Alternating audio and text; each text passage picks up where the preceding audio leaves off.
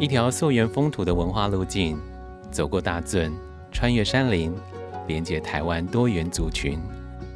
我是林清盛，请和我一起踏上台湾的朝圣之路——山海圳国家绿道。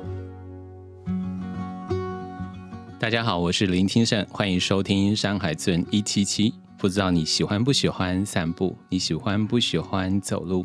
当你走在任何一个城市，适合走路的城市，你走着走着，会不会觉得你开始认识你自己，或者是你会发现这个城市或是这个路径上有一些新奇东西你未曾发现？今天我们就来聊聊走路，我们聊聊步行的艺术。来到我们现场的是文化社会学家张伟雄，张大哥，张大哥你好。呃，秦胜好，大家好。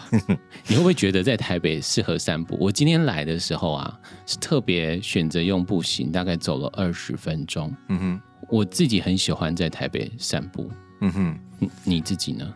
呃，我其实不喜欢在台北散步，因为台北大概以以台湾作为地理幅员来讲，台北是最不适宜散步的地方。嗯，因为台湾有非常多比它。更值得散步花时间的地方啦。当然，你你刚刚清晨早上说，哎，你你早上来感觉不错，因为早上是台北还在正在苏醒中的一个城市，所以大城市正在接近，还还从自然的怀抱里面刚刚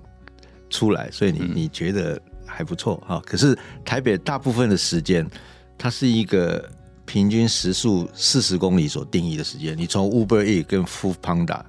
他哎，真的耶！穿梭这个服务到 Seven Eleven 送货这个服务，他们标准都定在大概时速四十公里。它其实是一个不太方便于散步的人的一个环境，因为随时就有时速四十公里的人要跟你这个时速四公里的人要交错，所以。其实最好的散步方式，我觉得还是要回到自然里面。如果你生活有压力、工作有压力的时候，你想要暂时离开这个城市，你会想到哪里去散步？我像我过去的五年的的时间里面，每一个月哦，大概平均有十五到二十天的时间是在台湾的山里面这样子。啊，那山里面。移动当然就就是散步嘛，而且它那个相较于一般人的散步来源，它还是有一点辛苦的散步。嗯，可是那个对我的的疗愈的力量才有足够啦，要不然我们在台北城市生活，其实在人的世界里生活，嗯，我们其实感受到非常非常多的压力啊，甚至很多你你觉得那个人性的世界并不是那么美好的时刻，那你必须要。回到一个地方，让你重振生机了哈。那那山里面，呃，不管是空空荡荡的步道，或者是巨大的云朵，或者是蓊郁的森林，或者是你偶尔才会碰到的某一些稀有的动物啊，然后你你在那一刻，你才觉得哦，你是一个人，是一个万物中的生物这样。嗯，呃，我我因为这个访问的时候，我做了一个小的。小小的读书，我就回头读我之前读的一些关于山啊、关于冒险啊、关于山林的书。对，厄林卡格说他就是透过他的脚认识他自己。嗯哼，你会不会也是透过这个开始爬山、开始走，然后回头认识自己？你自己想要的是是什么样的一个生活或者生命路程？对啊，这个他他讲的这句话我完全认同了哈。第一个是我大家可以举一个例子，就虽然我虽然生长在台湾哈，啊，我的父母亲都来自中国大陆。我小时候呃，蛮蛮有趣的是，我虽然我爸爸是一个老兵，但是他很早就觉得仕途无望了，所以他就 呃就办。退休，然后他就进入台湾的林务局。那林务局因为他非常非常的在地啊，所以他其实本省呃的员工比较多。那所以我其实我小时候就会讲台语。那在整个呃台湾大时代的动荡里面呢，我从一个外省小孩变成一个深具有台湾认同意识的一个小孩。所以我在念台大的时候就去参加了呃党外运动和学生运动啊，但。我一直到二零一五年，我第一次爬上了奇来，走在奇来的零线上面，嗯，然后我同时可以看到花莲跟普里的时候，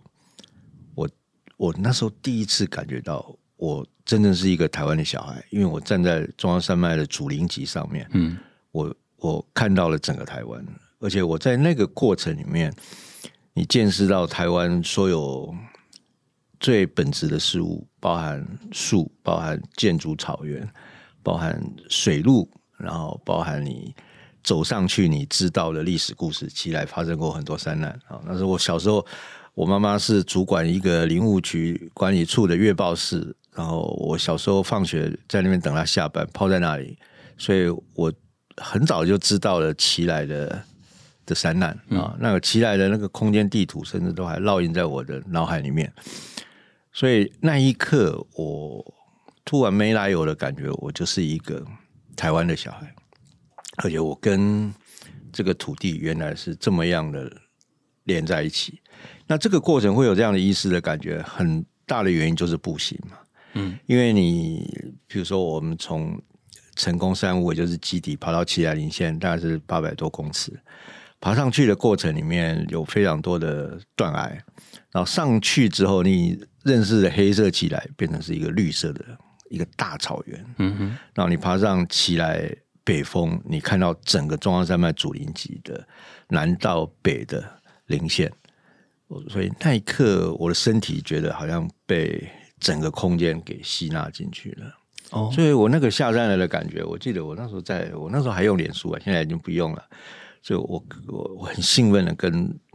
我所有的连友讲，就是我那一刻我觉得我我我身为一个台湾印娜，那一刻的存在意识是完全给连上了。所以这也种下了我后来就去爬台湾的百越对，的这这整个呃内心的那个心路历程的起点，就是我觉得我只要身在山里面，我身体虽然承受了一定程度的痛苦，但是我获得的那种那种喜悦，或者是那种包袱的感觉，是所有城市人生所没有的。然后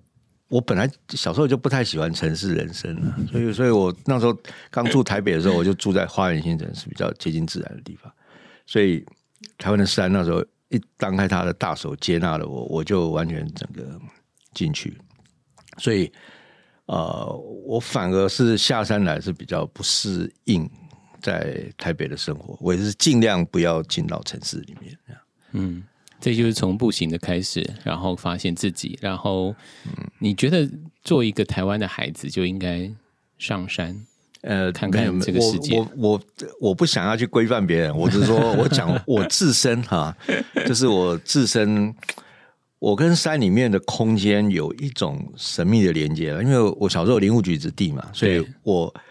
父母亲他们都有一些。呃，如今看来我是长辈的朋友，小时候会有机会带我进到山区里面。我记得我就在五六岁的时候，我就在中横，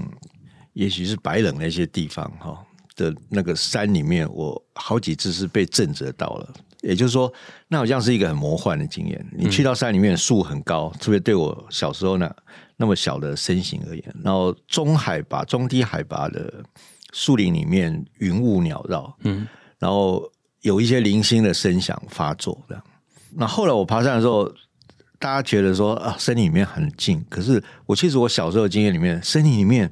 哇，好几千种声音。那我我 我觉得往复我有一种特别的的接收电波的的的那些特别的神经收到了这些讯息，我就觉得山其实山跟树都在跟我讲话，所以我其实走在奇来上去的时候，我别人都觉得很安静，其实我在我看来是，在我在我感受是众声喧哗，嗯，所以我后来也对我我这个存在的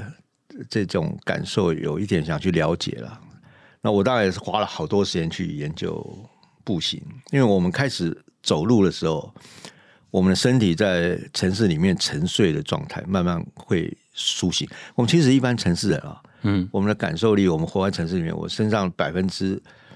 呃大概一一百个细胞里面有八十五个是睡着了，因为我我们在城市的生活其实都是 routineized，就是陈规化的，所以你不必太用意识，你就可以过完你的今天一天的生活。对，但是你去到自然的世界里面，陌生的东西很多，你的身上的细胞会慢慢苏醒，因为要你你会警觉的，你要活着嘛啊。比如说我们讲步行啊，我们去到没有人的地方，那就是一个警觉了。对啊，即便他是在阳明山，比如说小观音山的那种蓊蓊郁郁的步道，那是我觉得台北市里面最像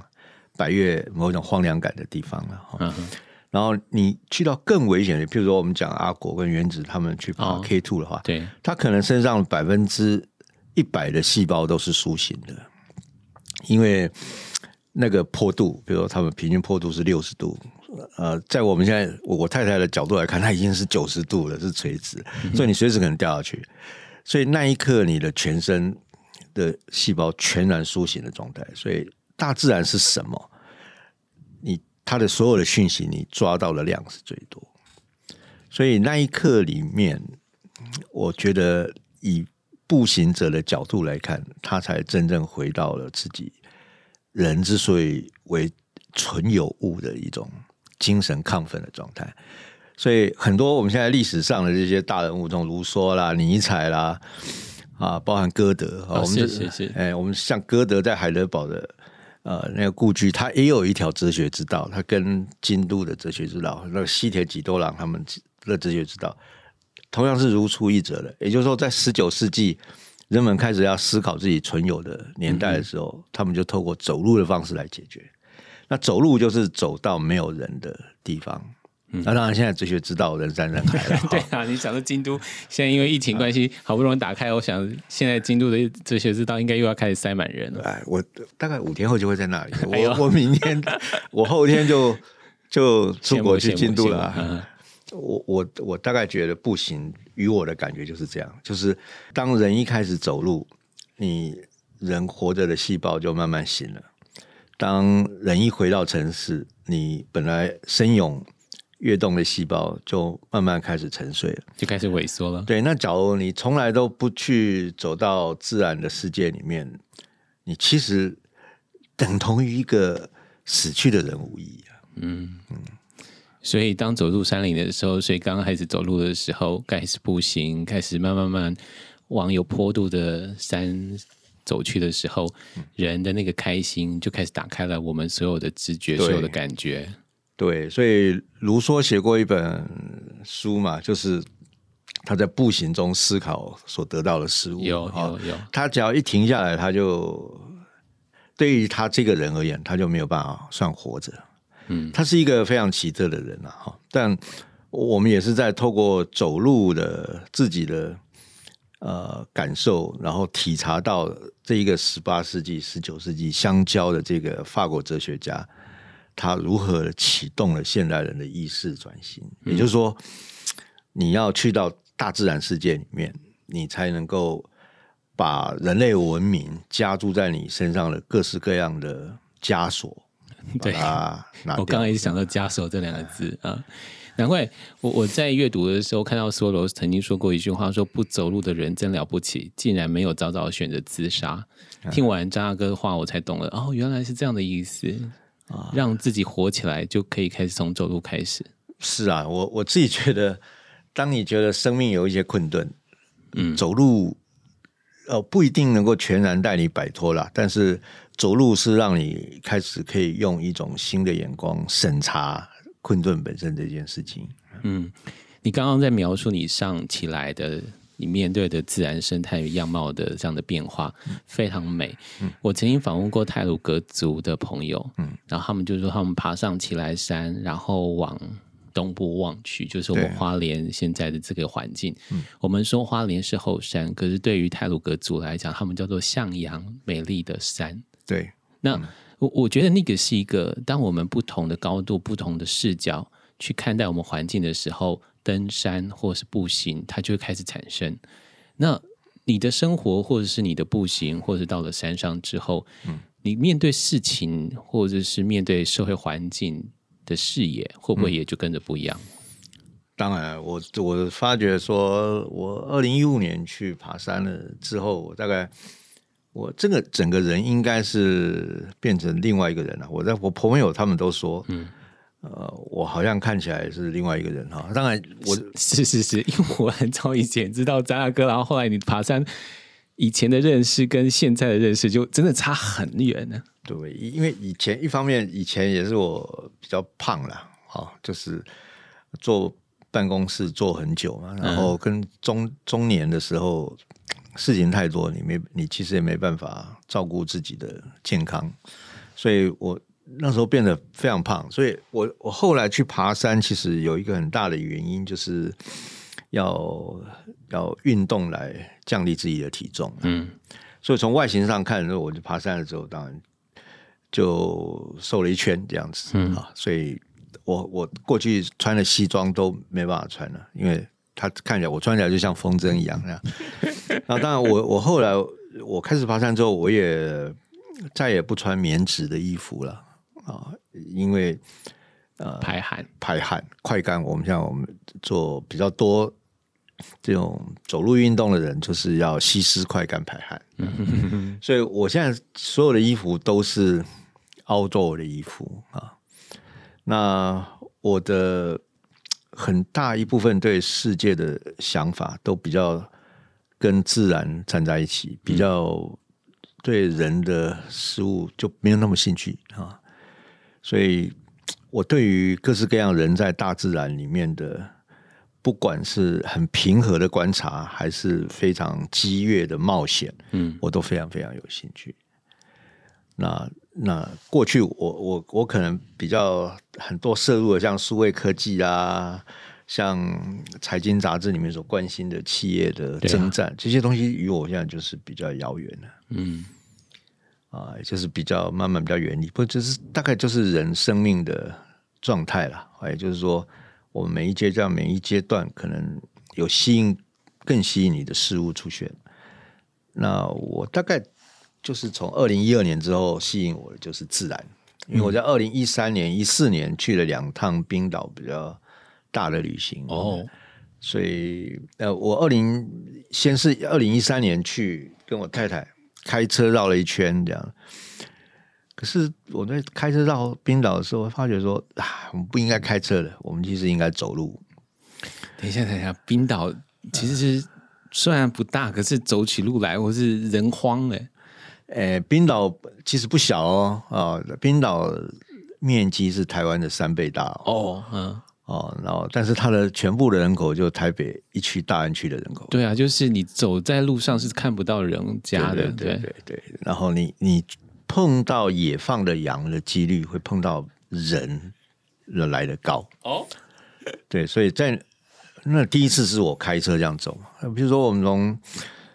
那个机场，我记得叫卡弗莱克机场下来，然后冰岛去所有的观光几乎都是租车的了。对我看到我的朋友们都全部都是租车。那个机场，我从飞机上看，下面就停着哇几千辆的车，因为代租啊，所以下飞机回来知道，哦，那里原来停着的车比那里走活着的人还多的。因为冰岛没有海关的，因为就那所有飞机都是从欧洲一个航点去的，所以它在欧盟的海关就是海关，所以去到那里就等于是一个境内机场，所以你一进去就直接去租车柜台了啊。哦。所以开了车就开始走了啊！开了车开始走，你会发现你开车十分钟内路上没有任何一辆车，所以你进到，然后你一望无际是苔原，因为冰岛是一个由火山喷发所构成的岛，对火山熔岩，它它只能允许有气根的植物在上面生存，所以就是苔，所以那里没有树哦。呃，冰岛人讲一句话说：“假如你迷路的话，你站起来就好，你就看到路了。因为没有，它没有任何树林，它没它冰岛，它大概就大概只有百分之一的面积有树，那是在在靠近那个呃最中间的有个叫米湖的那个地方，稍微有一点森林啊，但其他地方都是这样。我刚刚看我朋友的照片，都觉得好像到了一个光秃秃的，对，哎对，然后我。第一次去就觉得应该用走，所以我第二次去，我带两个小孩去，我们就买了全套的 outdoor 的装备。我还是开车啦，但是我们开到一个点就下来露营，然后开始走三五天，我这样走了三十五天。所以那次回来，我对我来说是一个接线，就是把我跟自然接上了。嗯，然后回来才会有我开始回头爬台湾的百越这件事。哦，原来是从冰岛开始开始改变这一切。对，你冰岛，你站在那个巨大的瀑布前面，光它的声音就会把你压死了嘛。对，呃，你还不必先走到那里，那个声音啊，那个巨大的轰鸣，嗯，因为它那个瀑布水量太大，因为冰岛。呃，比较北，它纬度比较北啊。啊，第二个是它有涌动的冰原，它的涌动性冰原的面积是全世界除了南北极之外，嗯，最大的巨大的自然景观，每一个都对比着你都超超级超级大的啊。它的火山啊，它的冰河啊，它的峡湾啊，甚至它的地热的涌泉的密集喷发的那种嚣张狂暴，那个都让我。当我我们深深身体大吃一惊，嗯，然后在那个自然环境下，像那个胎源，你就是要停下来，然后脱下鞋子走在上面，然后你走个三公里，你你发觉你其实就进到那个创世纪里面亚当夏娃的那种状态。脚的感受是什么？很脚非常柔软啊，因为那个那个胎源它。你看它别人他看是青苔，它它非常厚哦，它有的厚度可以到二十公分，这么厚？对，其实是你是走比草坪还要厚。对你，你走在某一种啊非常弹性的地面上啊，你的身体感觉会非常非常特别。然后冰岛那个时候又是永昼啊，我们夏天夏天的时候去，所以我跟我儿子常常是走到晚上十二点才回到营地。看一下手表，才发现时间已经到了深夜了。对对对，就差不多。但是那个那个时空感觉都让你去城市化，就是我城市里面所熟悉的这些所有的韵律，在那里全部被另外一个时空逻辑重新占据。嗯，所以你在那里，我跟你讲说，我们那种死掉的细胞全部都活过来。所以那个 我们从冰岛回来，我们三个人。晚福新生了，我现在两个小孩，那是我们二零一四年去，是八年前了。那我现在两个小孩，他们说他们人生最难忘的事就是那一段时间。嗯，我看过你写了好多篇关于冒险的事情，然后我们当我们在谈步行，当我们在谈登山的时候，总会有人会用不同的观点或者角度去谈。登山的危险这个事是，嗯，来谈谈你在这个登山的过程当中，应该还是有碰到危险的。比如说，我听说你就遇到三次，至少三次，你都觉得你的生命可能就到此为止。对啊，应该这样讲哈，人其实是为了危险而活了。人其实是为了危险而活。呃，这三次呢，一次是我在走南一段，这一段呃风景非常非常漂亮。但是它这个路程有一个特色，就是虽然都走在零线上，但是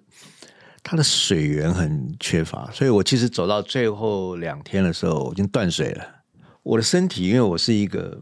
慢性病的患者，所以我我的血糖其实代谢很差了。我是个糖尿病患者，嗯，所以我的食物在缺水的时候，我我我的那个糖没办法代谢，所以。我身体会出现很多奇怪的症状，包括我我就幻听又幻视，所以我我最后两天避难主山玩下来的时候，不断的走路去撞树。那后来我们在石山，就是最后要爬上去一个石头山啊，这就叫石山之前，然后领队下去切拿到水，他虽然那个水很脏，可是就救了我一命，这样这是第一次。呃，我在讲的第二次是我去爬七海东林，因为七海东林算是我快要完百前的最大的困难了哈。啊，走到最后，因为它全部在建筑林里面，我那边建筑丛长到我看超过两公尺高，所以我有三天的时间全部是在建筑丛里面转来转去。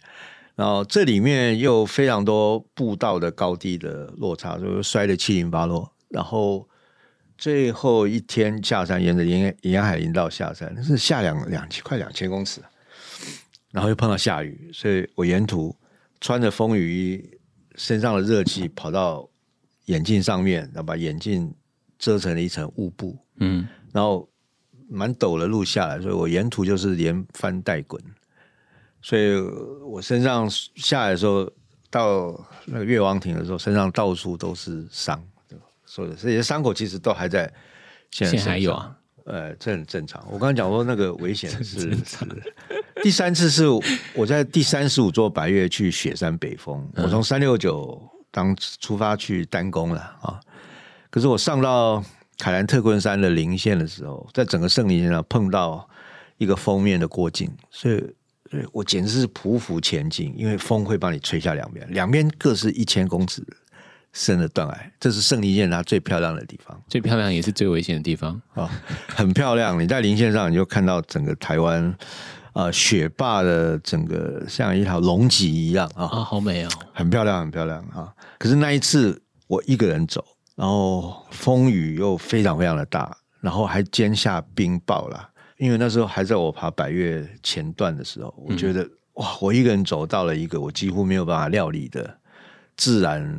对应我的状态。对就是他一方面要把我拖下山谷，另外另外一方面是给你巨大的身体的的痛苦，也是处在失温的边缘。那我冲到雪北山屋，把门打开，冲进去，里面没有任何一个人。可是我带了炉头，烧了五百 CC 的水，然后喝下去的时候，才你才觉得慢慢活过来。可是你过了这个历程，你觉得那是台湾给我的礼物了。嗯哼，也正是这样，你会发觉说，他给你很多的挑战，但是他暗地里他又帮助你度过这些挑战。比如说，你走在圣林线上面，他走到你最危险、你觉得无助的时候，他就跑出来一根求去的玉山圆柏，让你可以扶它。哦，那你看到前面好像是一个爬升陡上的断崖，你过不去的时候，你去到那里，你发觉它那里凸出来这一块石头，那里凸出来一块枝芽，你刚好手跟脚可以趴着它走上去。所以你在其实，在那一刻，你人在危险中，嗯，你可以知道自然其实也在接收你，然后你在那一刻，你长出了一种新的能力，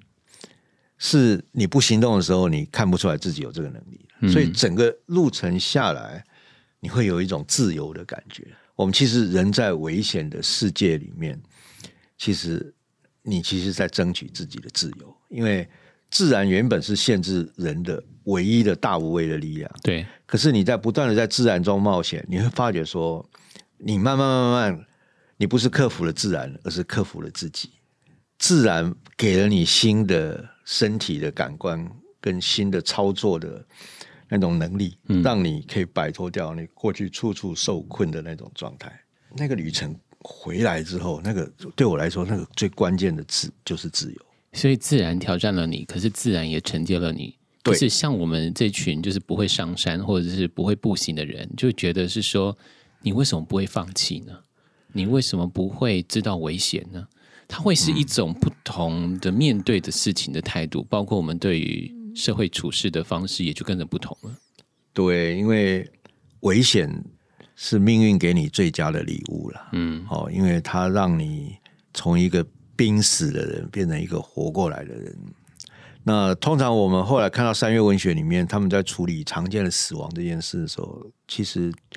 他们都持正面的看法，因为他在死前的那一刻，他却炽热的活着，他活出的生命的总量已经远远超过了。嗯，所以在冒险或登山的世界里面，这是一种最高贵的那一面。人完整而有活力的活过你的人生，才是人存在的目的。对啊，所以最近我在看另外一个，不是我们今天主题的，就曾圣光。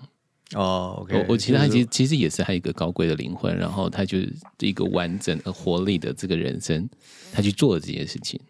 呃，我觉得任何人选择用全生命的可能去换取的一个行动，嗯，都具有某一种程度的高贵性。这种高贵不是说他人很高贵啦，而是你心目中总有有一些神圣的境地嘛。嗯哼啊，就好像我们到山里面，你会觉得有一种神圣感。嗯，哦，那一刻你就很想很想独处哈。然后那个神圣的境地可以帮助你解决你在人的世界里面碰到了各种道德难题，或者是各种困扰的处境。嗯，然后你嗯你会在山里面的那个遭遇里面，那种神圣感会把你清洗掉很多，你后来会觉得说啊，那个那个很污秽、很很肮脏的这些事物，让你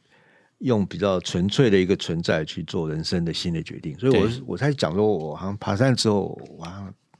自己觉得好像变了另外一个人这样子。嗯，你讲到神圣，想到我就想到朝圣，所以朝圣之路就是这样产生的、哦。朝圣之路很重要一点就是啊、透过身体的某一种辛苦跟劳动，嗯。然后你在对一个呃出发时候的神圣的标的的追寻里面，嗯。然后你不断的思索那个圣性，然后透过你身体在遭遇中的感受，不断的跟他对话。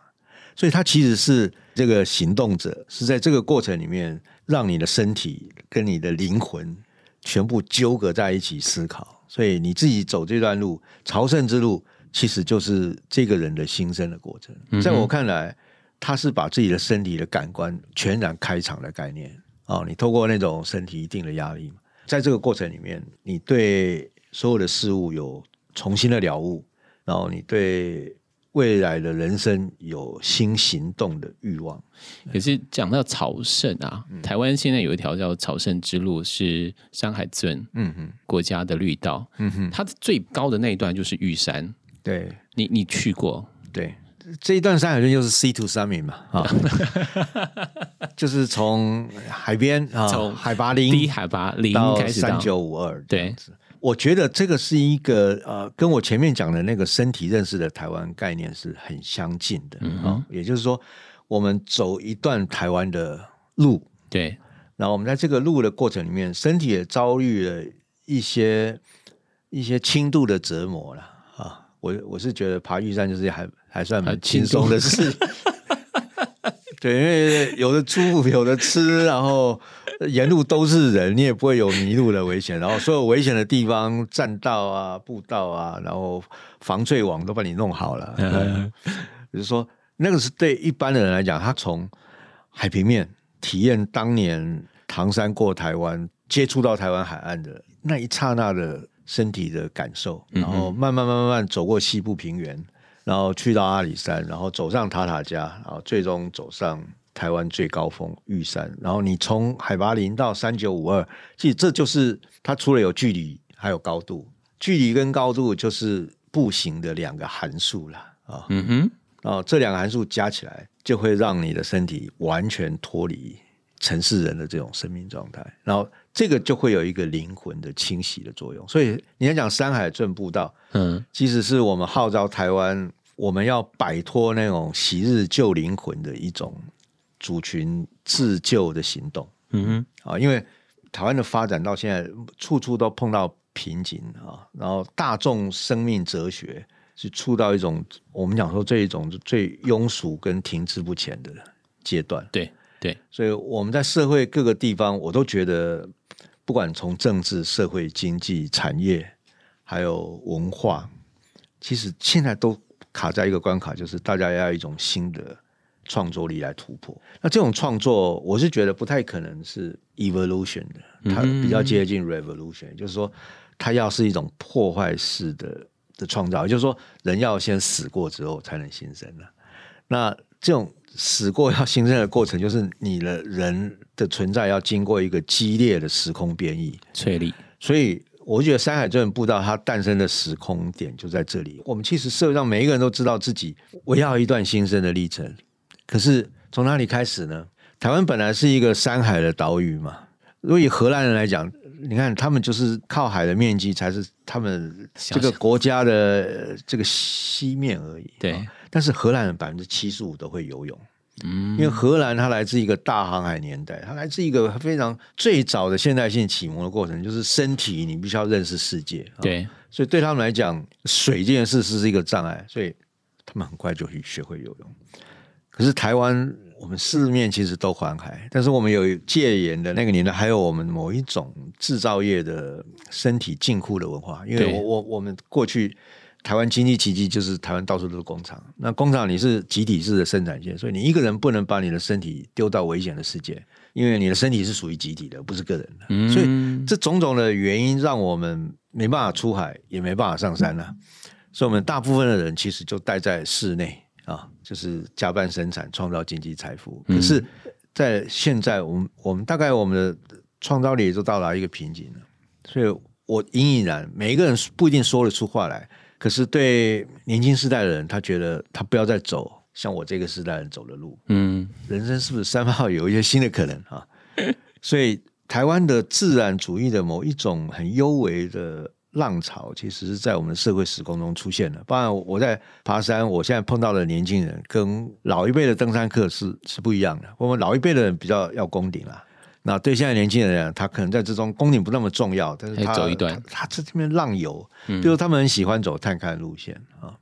探勘路线就是没人不太有人走过的，嗯。啊，你自己要找路的，所以需要你的自然能力、技术可能更高阶一点，嗯，可能冒险的成分更高，对，冒险成分更高，然后死亡的威胁更大。可是他们喜欢这个，喜欢这个背景的理由就是，就是一定城市的生活，嗯，对他的需索太多，他要在某个地方找回补偿嘛，嗯哼，所以来历是这样的，嗯，所以当这个国家开始把山跟海打开的时候，它也是呼应着我们。这个社会，这个台湾的人民所面对的这个一个处境的一个机会跟开始，嗯，我我揣测是这样，因为日本在一九二零年代，他们承袭欧洲，他们日本从明治维新之后，他们去学欧洲嘛，哈，帮他们教育制度，所有所有的体制都学欧洲，